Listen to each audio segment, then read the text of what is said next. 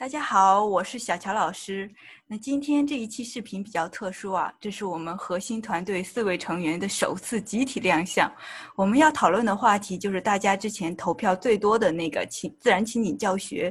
呃，那你们可能也已经注意到了，我们公众号有了自己的 logo，是一个非常可爱的一个四元素的随性组合。所以我们也是在赶在这个换新之际，四个人同台。啊，我们四个人呢会先介绍一下自己跟这个自然情景教学的一些经历和渊源，然后我们会分别从这个自然情景教学和传统桌面回合教学的关系，呃，以及和从 Jasper 角度和 E ESDM 以及这个 NDBI 不同的角度来聊这个自然情景教学。那我们就请大家来先介绍一下自己与自然情景教学的渊源和经历吧。我们先从尾期开始。大家好，我是韦琪啊，我现在是俄勒冈大学特殊教育和临床科学系的一名呃四年级的博士研究生。然后我一开始跟特需孩子的接触呢，是从给呃刚刚得到自闭症诊断的这个小龄儿童做入户干预开始的。所以我的呃和特需儿童的接触不是呃纯粹的这种结构化的洛瓦斯，也就是 DTT 的这个模式啊。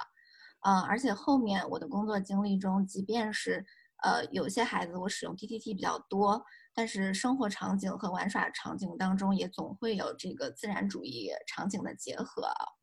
呃，我是觉得没有孩子能脱离自然场景而生活。比如说我曾经工作经历中有一个这个自发提要求的目标，呃，在 TTT。当中呢，我尝试了多次，都只是做到了让孩子独立的提要求，但是没有自发要求的这个出现。但是在后期的这个自然场景当中，我是依托孩子最感兴趣的活动，帮助他们实现了自发提要求的。比如说，对于一个这个三岁的没有口，当时还没有口语言的这样一个女孩儿，呃，帮助她提要求是在她最最喜欢的这个毛毯秋千游戏当中实现的。还有一个九岁的使用扩大辅助沟通性系统的这个男孩，他的自发体要求也是在他最喜欢的这个，就是他非常喜欢被人抱起来，然后就这样转上几圈啊，是在这样的一个自然场景中实现的。所以，我个人觉得，呃，不管一个干预师我们喜欢或者支持自然主义干预与否，其实我们都已经在某些场景下使用了，但只是我们的使用程度呢和熟练度、系统性需要专业的一个支持。这也是我呃投入在这个自然主义干预里面的原因，还有我们公众号做这个自然主义干预的初衷。嗯嗯。好的，那我们接下来有请文静来说一说她跟自然情景教学的一些渊源和经历吧。大家好，我是文静，我的本科背景是学前教育，学在学前教育中非常强调以儿童为中心。对于小朋友而言呢，游戏就是他们的生活，他们要在玩中才能真正的得到发展。对于对于那些有特殊需求的小朋友，他们。首先是儿童，其次才是有特殊需求的儿童。这也就是为什么我一直偏好基于游戏的自然干预。我在读早期干预硕士项目的时候，有在融合幼儿园和特教幼儿园实习。暑期的时候，跟班上的同学在老师的督导下合作运营了幼儿特教班。毕业之后，我在当地的幼儿园，嗯，是一个特教幼儿园工作了一年。非常期待日后与大家分享在幼儿园常规活动中的干预方法。我目前在俄勒冈大学读特殊教育，我的主要研究方向是自然情景干预模式，比如说是 Jasper 在家庭和学校环境下的有效性、家长、老师督导培训以及早期干预、早期特教机构的运营管理模式。我的导师呢有很多项目是跟 Jasper 关。干预模式有关，那我就跟大家讲一讲 Jasper 吧。这个干预模式的核心目标是增加孩子的自发性行为。把 Jasper 这个名字分解开，还可以看出它强调了共同注意、象征游戏、参与以及情绪行为的管理。那我们应该怎么去增加孩子的自发性行为，延长共同参与时间，提高自发游戏的频率、多样性和复杂性呢？在 Jasper 中，我们就常用的，我们常用的几个方法是设置有利的环境、模仿和示范。环境设置中主要包呃主要要考虑的因素有玩具的选择和摆放，环境中会分散孩子注意力的事物。当然，我们的干预师也是环环境的一部分，坐的位置呀和朝向也会影响到辅助的效力。那对于模仿呢？它的意义在于通过模仿孩子的行为，让孩子知道你对他做的事情有兴趣，同时也能增强孩子玩的信心，因为他知道他这样玩是合理的，是得到认可的，从而强化了孩子的自发性游戏，并且模仿也可以让成人更好的参与到孩子的游戏中，而不至于干坐在边上。嗯，什么时候模仿？什么时候？什么行为要模仿，什么行为不要模仿，怎么模仿，在 Jasper 中也是有讲究的。那我们不模仿的时候，还可以通过示范，让我们继续跟孩子互动，并且让他们看到新的玩法，从而让他们保持兴趣，并且继续参与到活动中。嗯，从我个人的研究和实践经验中来看，我都发现这个。干预模式是非常有效并且易于实施的，所以我也在一直做这个自然情景干预模式，因为对我而言，这些经验也算是给我自己的一个强化吧。嗯，特别好，我觉得你刚刚其实不仅分享了经验，其实也提到了一些。Jasper 里面非常核心和干货的内容啊，这个还是技术性蛮强的。我 也非常期待在以后我们有一个机会，有个专门的机会来深入的去学习这些技术和和这些策略哦。啊，其实你们两个都有提到这个自然情景教学里面的一个很重要的关键在于强调孩子的自发性，就是这个也是呃我们呃想要就是去。把他呃，我们希望能够在干预当中去给孩子呃培就是培养出来的，嗯嗯好，那我们接下来再请小宋老师来说说他跟自然情景教学的一些渊源和经历。大家好啊，我是小宋老师，今天我想跟大家分享一下，嗯，我对自然情景教学的一些经历。在我本科阶段，我是学学前教育和社会教育的，所以。嗯，我当时就接触了很多自然情景教学的策略和方法。后来我去了北欧，学习了他们的幼儿发展和社会教育的理念。在他们那儿，他们很注重嗯，在自然环境下学习和成长。嗯，有很多可能大家也有所耳闻的森林幼儿园，就是从北欧发展起来的。那所有的学习生活，包括玩耍，全都是发生在完全自然的情景中。那。在面对需要额外支持的孩子的时候，我也想将这一方法应用其中，因为我个人真切感受到了这一方法所带给孩子们的快乐和效果，这也是我们都希望看到的。嗯，那我刚开始在美国的实习是在我大学附属的一个融合学校，在那里我接触到了很多前沿的融合教育理念和教学策略，很多都是基于自然情景下面的教学方法，就像刚才。嗯，文静提到的，我们会根据孩子的目标去制定自然情景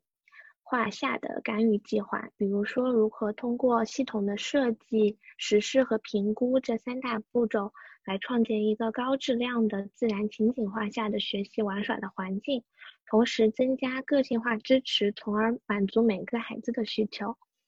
那我现在工作的儿童医院的早期干预项目。的督导就是 NDBI，也就是我们所说的自然发展干预的领头研究和实践者。我们经常说 ABA 是提供了很好的行为主义的原理和教学方法，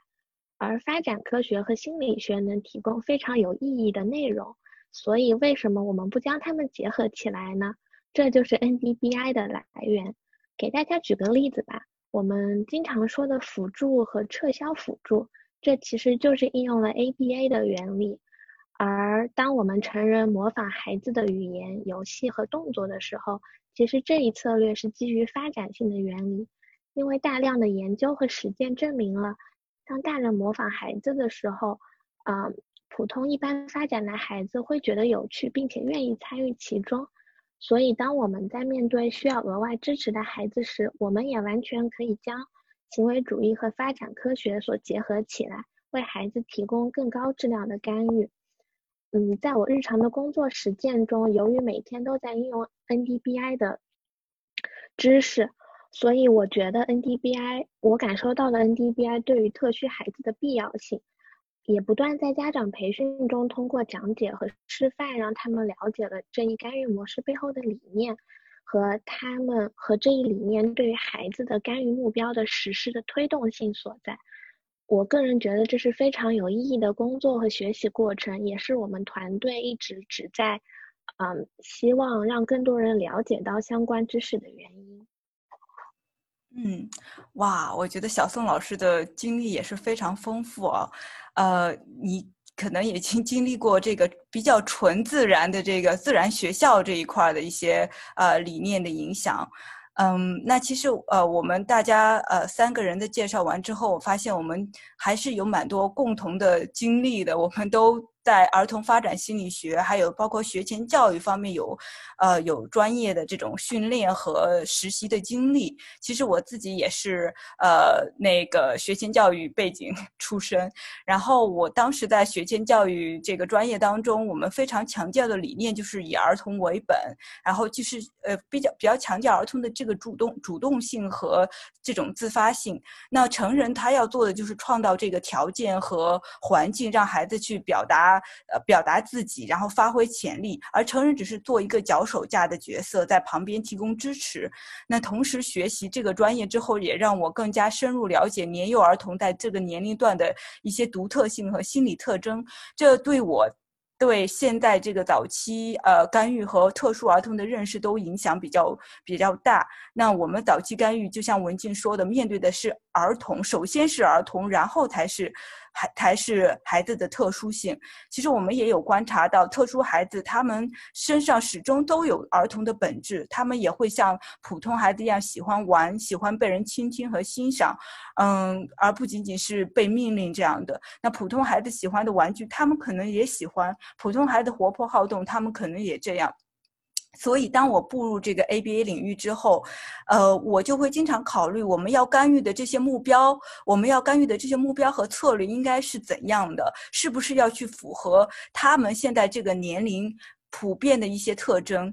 嗯，后来我就是呃工作入职到了一个呃做早期干预的机构，他们主要就是使用这种早期单幅的课程和策略，他们比较用比较少的这种严格的桌面回合教学模式和呃呃就是比较比较少用这种模式，而比较强调这种游戏为活动的为教学的基础。嗯，那我觉得，因为从我自己的工作经历来看，我发现这种呃偏向这种自然情景教学对我的那个呃对我的那个客户来说，它它的效果我是非常能够感受到的，也挺受到。触动的，然后再再后来，我跟着一位有多年工作经验的呃 BCABA 学习，他也是一个非常强调我们在做干预模式和目标制定目标的时候，对孩子他的这个功能和意义。嗯，他虽然就是没有自己没有说自己在用单幅，但是他很多观念观念都是非常强调孩子的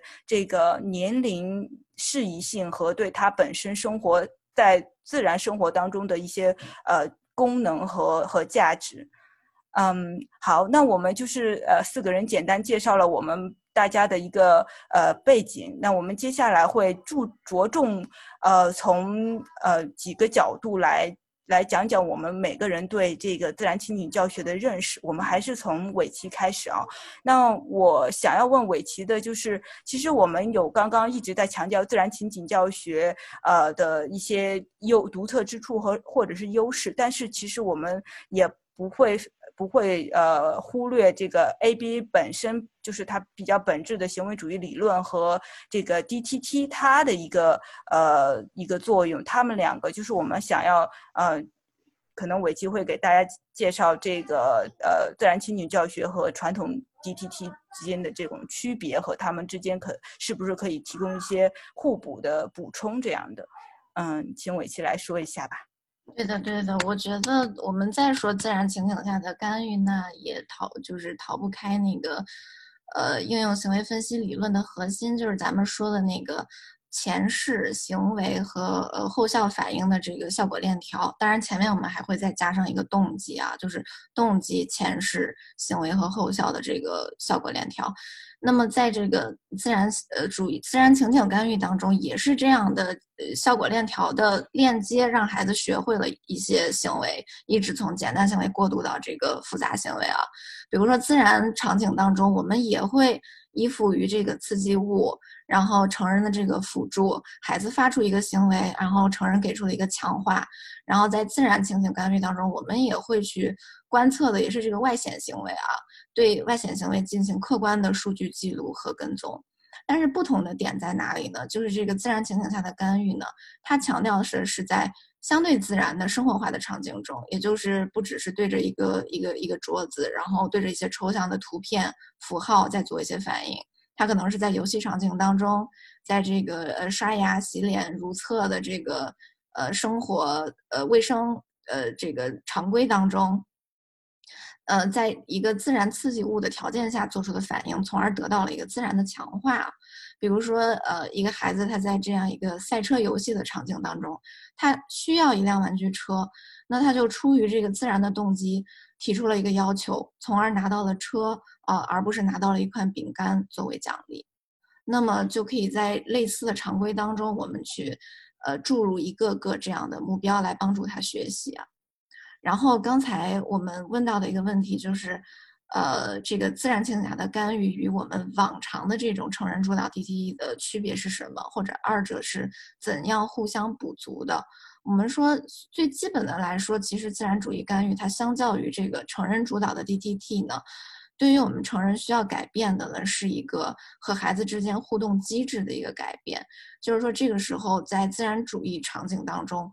呃，他强调的是这个互动机制向孩子倾斜，啊，比如说以孩子的兴趣为主导，啊，利用孩子当下最强的这个动机，然后评估孩子当前。这个呃沟通水平的这个层级，帮他选择一个他目前能够很快达到的这样的一个沟通目标，对吧？那么其实这种倾斜呢，对于我们在这个亚洲文化下成长的家长和干预师们都不是很容易，因为我们太擅长自己去主导了，就是所谓的去发一些指令，去让孩子去遵守了。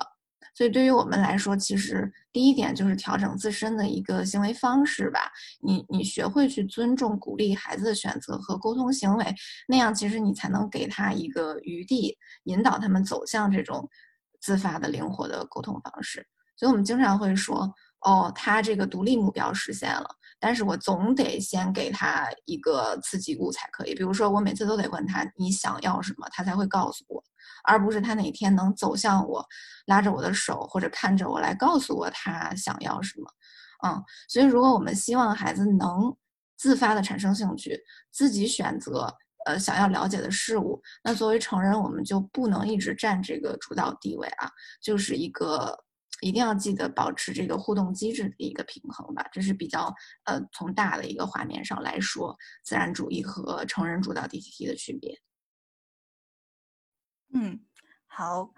呃，那我们接下来就请文这个刚刚其实你提到的这个呃主导性，呃孩子主导性也是自然自然主义的一个很重要的核心啊。我们我们呃其实自然主义还有其他更重要很多这个呃重点，我们可能待会儿会要涉及到。那文静呢，我们请他来从他呃 Jasper 的这个经历来讲一讲。呃，如果是孩子作为主导，那我们成人到底该做什么？我们只是仅仅的去跟随孩子，还是说我们成人在这个呃互动当中也是有章可循、有结构在其中的？好，有请文静。可能说一些家长和老师会觉得自然干预它是非常零散、没有结构、按感觉或者说经验来的，其实并不是这样。自然情景干预师的脑中是一直要有孩子的目标、活动的目标以及相应的计划的，甚至计划中还要包含方案一、方案二、方案三，以防孩子对计划的活动并不感兴趣。这有计划的干预呢，就可以充分的把握住能让孩子发起或者说回应的机会。在 Jasper 中，干预师通常会提前写好游戏常规，所谓的常规，也就是可以重复的一系列的基于某些玩。具的游戏活动，这个游戏常规的制定中，我们也会选择两到四个最基本的步骤。这些基本步骤是根据孩子已经掌握的游戏技能来定的，然后我们会逐步的增加材料和步骤，来增强孩增强这些游戏的多样性和复杂性，并且在适当的时候重复这里面的全部或者说部分的步骤，并且呢，在学校的干预中也并不是无。无组织、无计划的。我之前在融合和特殊幼儿园工作的时候，会根据孩子的目标去制定相应的干预计划。这些干预计划的模板主要有四种。第一种是干预指南，在这个干预指南里面包含了干预师将如何创造先决条件，孩子可能会给出的回应以及。干预是针对这些回应给出的反馈。第二种是个人嵌入式干预表，这个干预模板呢，在家庭和学校的一日常规中都会很有帮助，主要是根据孩子的目标将学习机会嵌入到常规中。第三种是活动计划，这个活动计划在写。幼儿园集体活动和小组活动教案的时候用的比较多。在活动计划中，我们不仅会列出这些活动将如何进行，也会根据孩子的年龄段和发展水平，制定各大领域下的在活动中可以提供的学习机会。还会在班上有，还会给班上有特需的孩子制定和他们目标相关的干预计划。最后一种呢是群组嵌入式干预计划表，比较适合融合和特殊幼儿园老师去使用。在这张表上会列出班上所有有特需小朋友的名字和目标，幼儿园的一日常规活动，以及在这些常规活动中可以如何最大程度的去提供干预和学习机会。总而言之，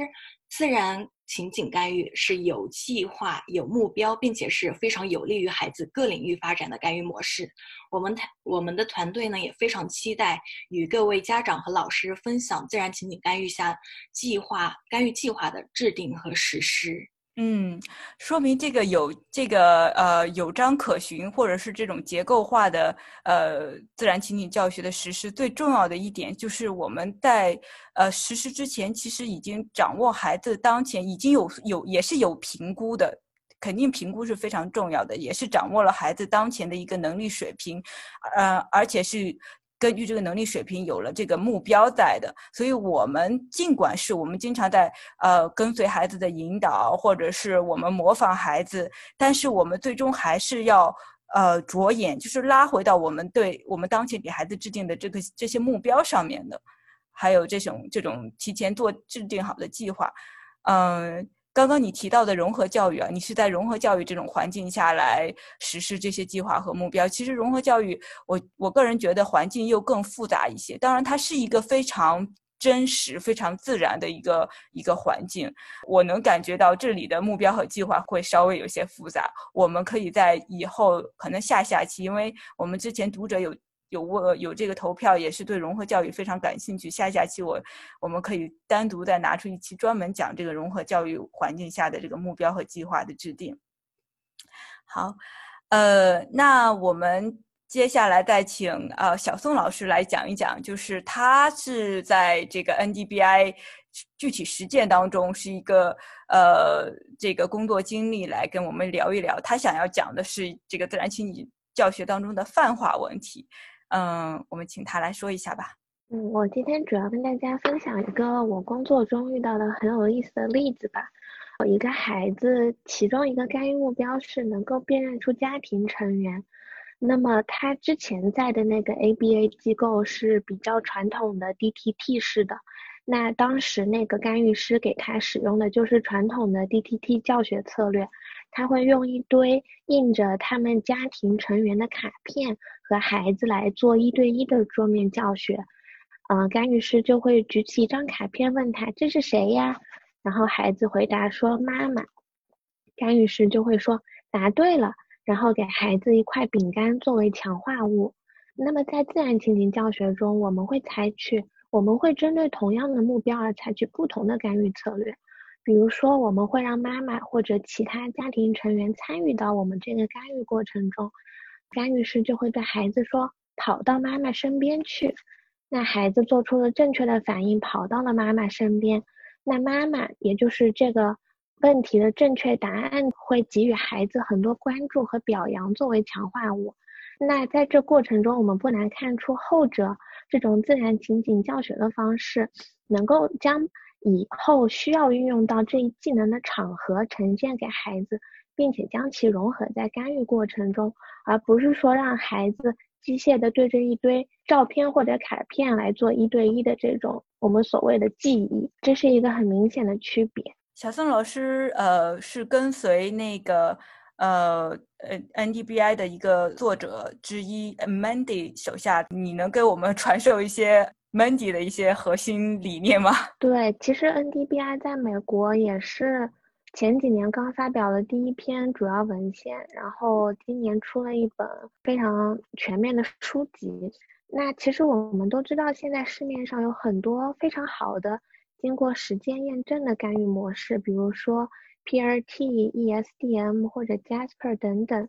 有些模式还有自己的证书认证。其实这些模式它们各有自己的特点，比如说有的可能对父母家长更友好，更容易上手操作；有的更强调语言发展，有的更强调游戏技能的建立。但是其实我们可以发现，这些干预模式的基本内核有非常多的相似之处。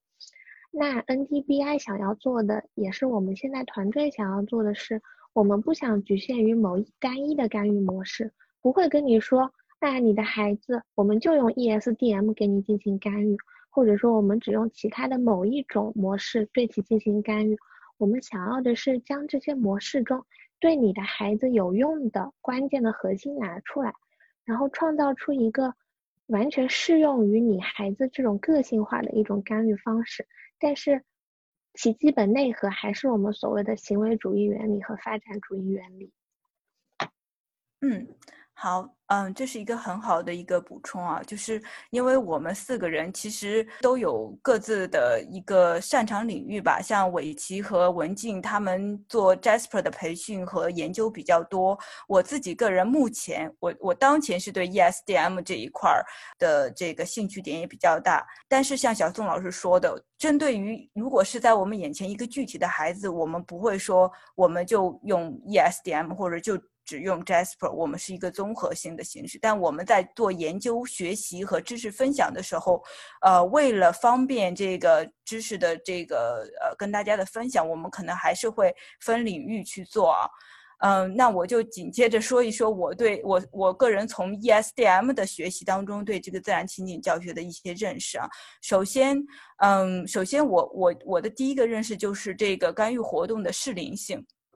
就是我们。不管是单个干预活动，还是整个我们在给孩子安排这个干预干预的一些整个的一个上午或者一个下午的干预的时候，我们需要考虑当前这个年龄段同龄孩子在做什么。那我据我的观察，三岁以前的孩子大部分时间他们是在是在玩是在动，很我很少有看见三岁以前的孩子他他坐在这个桌子面桌桌子前跟大人这样一对一的学知识就。普通的孩子，正常发育的孩子，他也是很难的，这是，呃，这是他们的天性决定的嘛。嗯，那我我我们会看到一个小学生，他有一天的大部分时间就是坐在桌子前面学习，这种情况会比较正常。所以说，呃，这个自然情景教学，它需要我我个人认为它是需要植根于这种适龄的活动当中的。如果是学龄前的早期干预，那可能他们的他们的这主要活动就是游戏。那呃。游戏还有其他生活活动，还有当然也有一小部分这样的静静坐的学习活动。我们可能会从这个角度去考虑整个干预的一个上午，我们的这个活动是怎么安排的。嗯，那以早期单幅为例，这个自然情景教学它其实是根根植于儿童发展心理学。儿童发展它是分各个阶段进行的，但它是有，但它它又是连续性的。呃，就。呃，在单幅模式当中，他会提到儿童的沟通行为，他会遵循一个从非言语沟通到言语沟通。嗯，那在孩子会讲话之前，他其实就有已经有非常多的非言语沟通行为来表达他的想法、他的需求。他可能不会说我想要那个苹果，但是他可以可以通过走进那个苹果，伸手去够，眼睛去看，然后他还会表达他想要让你来帮忙。他可能呃通过各种动作来表达这种需求。这种是一种非言语沟通的。的行为，在正常孩子获得语言之前是非常明显的。但是我们在我们在传统的干预当中，可能不会就经常不会重视孩子这些非言语沟通行为，嗯，更去强调要去锻炼孩子。呃，通过讲话，但但是我们我们会发现，自闭症孩子他讲出来的，他他虽然获得了这个言语，他虽然会说了这个苹果，但是他使用这个苹果的场景不对，他他只是获得了这个形式，没有获得了这个这个语言的功能和呃应用，这可能是我们经常在干预过程中会遇到的一个很大的问题。那其实自然情景教学，它就是想要去弥补这个问题，嗯。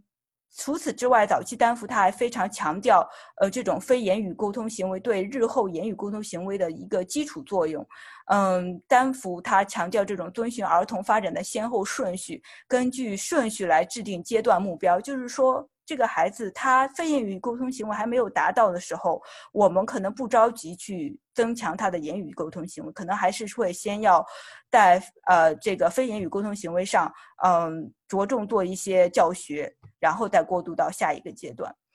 嗯。下下面一个点就是 ESDM，它强调的是孩子的交流沟通技能必须是建立在跟成人的这种有意义的互动之上，他们是有共同进行的活动基础之上的。这个交流沟通，它是在当时的当下的情景当中，孩子学习沟通的形式，他是要理解这个这个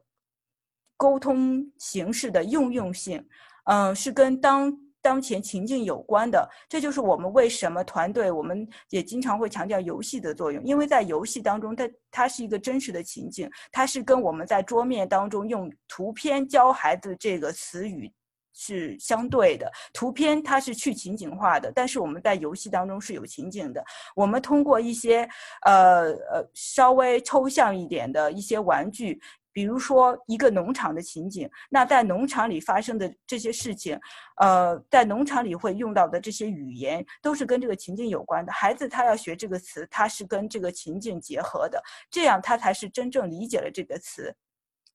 那我记得我当时的一个客户，我们在教他学，呃，学提问发生了什么，我们就是用的这个真实的互动场景，呃，教他问，啊，发生什么了？嗯，那我们这个场景就是，呃，会制造一个突然东西掉落啊，或者是一个呃声音突然产生了，刻意为之这样的一个情景。然后，呃，一开始会可能会提醒他、示范他说发生了什么，然后我们立即给他自然的这种后果的解释。后来他就真正的掌握了这个句子和在什么情景下用这个句子，那他就是呃会。自己在后面的情境当中自发的，经常会适时的去使用这个句子，所以这就是自然呃情景教学的呃一个一个片段吧，就是强调情景性。好，那我们基本上我们四个人的一些分享和交流就到这里。我们还有一点点时间，就是可能我们回答一个问题吧。就是因为我知道有很多人他对这个自然情景教学会觉得，哦，对老师要求好高哦，实施起来比较困难，嗯，所以我们觉得太有挑战了，没有实施。嗯，大家对这个问题有什么看法？它是比较呃比较比回合教学更难实施的一种啊模式吗？嗯，我是觉得回合教学和自然情景教学，他们都是各有难处。如果要说自然情景教学相比于回合教学难在哪里的话，我觉得是自然情景教学所期待的回应的及时性、灵活性和有效程度是非常高的。对于 DTT 来说，嗯，孩子给出的回应。是否正确是非常明了的。比如说，让小朋友摸鼻子，那就只有当小朋友摸鼻子的时候是给出正向强化的。如果孩子听到指令后没有回应，或者说摸了耳朵的时候，老师就要进行辅助或者是纠正。但是在自然情景教学中，我们可能并不能准确的预测到孩子会发起什么样的行为，或者说有什么样的回应。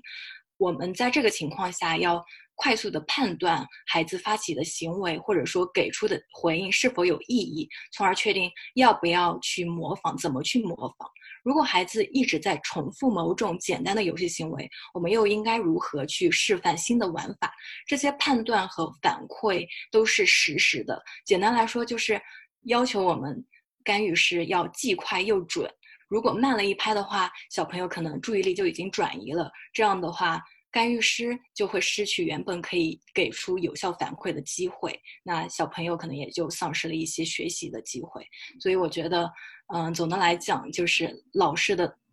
老师回馈的灵活性和及时性是非常的重要，而且可能说对于新老师而言是非常难的一个部分。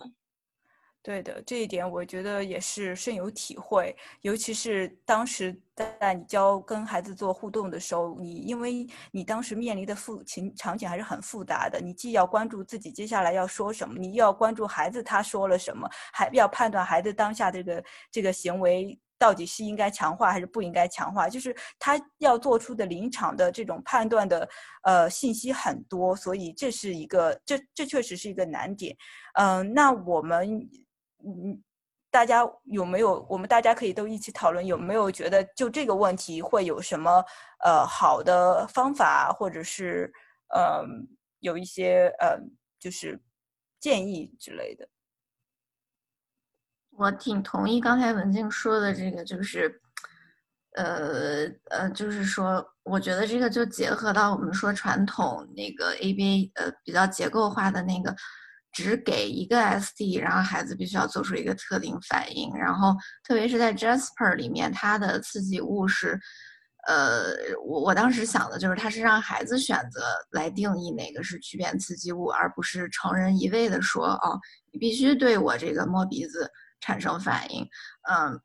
也就是说，他对。呃，治疗师要求更高的一点就是，你在同时可能脑子里就是有有三种刺激物的，比如说你可能有三种动作的示范方式，就是都在你的这个呃工具箱里。就是如果孩子对你第一个你认为的 SD 没没有他没有区别开来，没有模仿，那你就要想哦，我可能这个动作难度太高了，超出他的发展适应区了，或者说我的位置可能不对，他没有注意到，呃，或者说我的这个。动作可能太简单了，他完全不感兴趣，不不不跟随。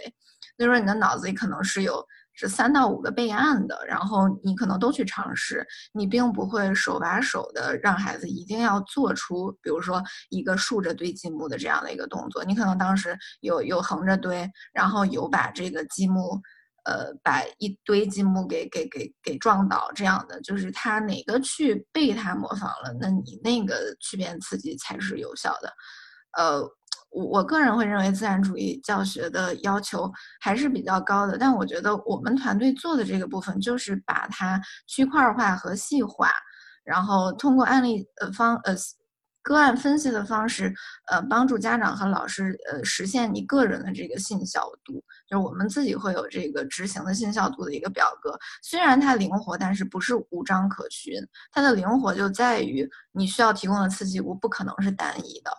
呃，所以我觉得这个地方是有一定技巧性的，但我觉得理解之后，你会感觉它是非常有道理，而且能够越用越熟练的。我认为，嗯，其实我我自己呃做这个实实操的过程中，我会感觉，呃，有的时候。我们其实刚刚嗯，那个文静在他谈自己认识的时候，会谈到这个教学目标啊，还有教学计划。其实这个教学目标和计划，我们只要有有了，我们在上课之前内心是有心中有数了。我觉得只要按照这个目标和计划来，应该也没有特别的说零散。然后呃，就是呃，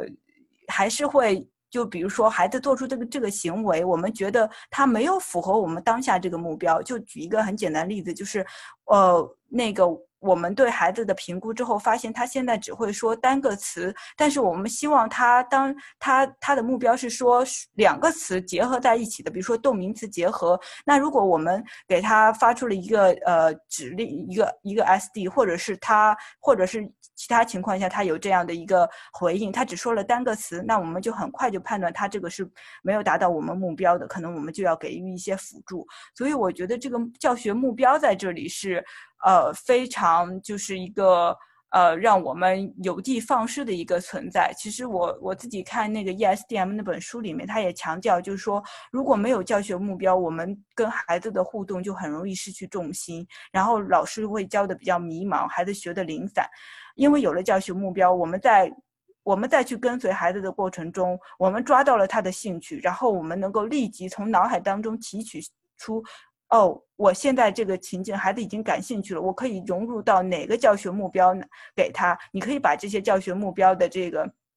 这个一张纸放在你的手边，你你随时可以去去参考一下，然后就可以呃，在在整个一个比较比较呃零散的这个互动当中找出一个抓手，可能会从这个点来讲。小宋老师，你有什么补充吗？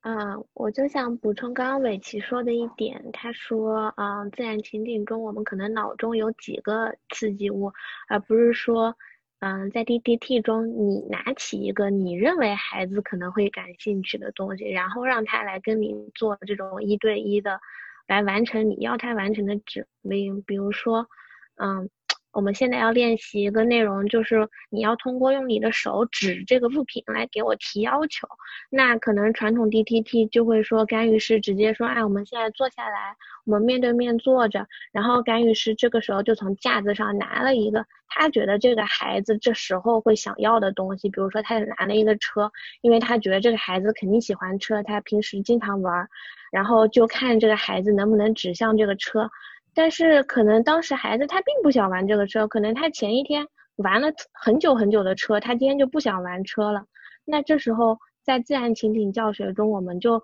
你你这时候脑中就要想，我我应该是改变我的策略的，让这样一个简单回合的发生，怎么样更偏向于自然情景？那我们可能说。现在我们就把这个空间稍微放开放一点，不是说坐在一个板凳上，可能我们一起坐在地上，然后旁边那个架子上有很多玩具，然后这时候我们就可以注意观察孩子的动作，观察他倾向于抓哪个玩具，或者是他一直在盯着哪个玩具，表现出了兴趣，然后用那一个玩具来创造你这样一个的教学机会，而不是说你成人主导性的拿出一个玩具。所以，嗯，这还是有挺本质的区别的。对，我觉得你点出一个点很重要，就是我们，呃，我们在自然情景教学当中，很我们的。治疗师的这个专注注意力，他可能更多要倾向放在孩子的反应身上，孩子他要发起什么东西。而其实我们自己在，我们也是做 DTT 回合教学，也是有很多这方面的经验了。我们自己在做 DTT 的时候，我们经常会想到，我接下来治疗师我应该去做什么，就是我们会更关注我们自己要下达的指令，而忽略孩子他当时的。一个兴趣点啊，或者是孩子当时的反应，我觉得这一点也是蛮重要的。嗯，当然，感觉从呃，因为其实呃，DTT 也不是说跟自然情景教学完全冲突，就是说我们用了自然情景教学就不用 DTT 了，也不是这样的，对吧？我们可能是在某些教学目标下会用一部分 DTT，然后。在转到自然情景教学的时候，在这两者在转换的时候，可能它会有一点点，呃，就是有一点点难难度啊，因为你习惯了 DTT，然后转到自然情景教学会有一些有一些难度，呃，不过感觉如果说我们能够大家呃，就是经常会意识到这一点，然后经过一些呃专门的训练和练习，我感觉能够达到这种自然情景教学的这种很灵活很。很用的很很艺术化，也是可以达到的。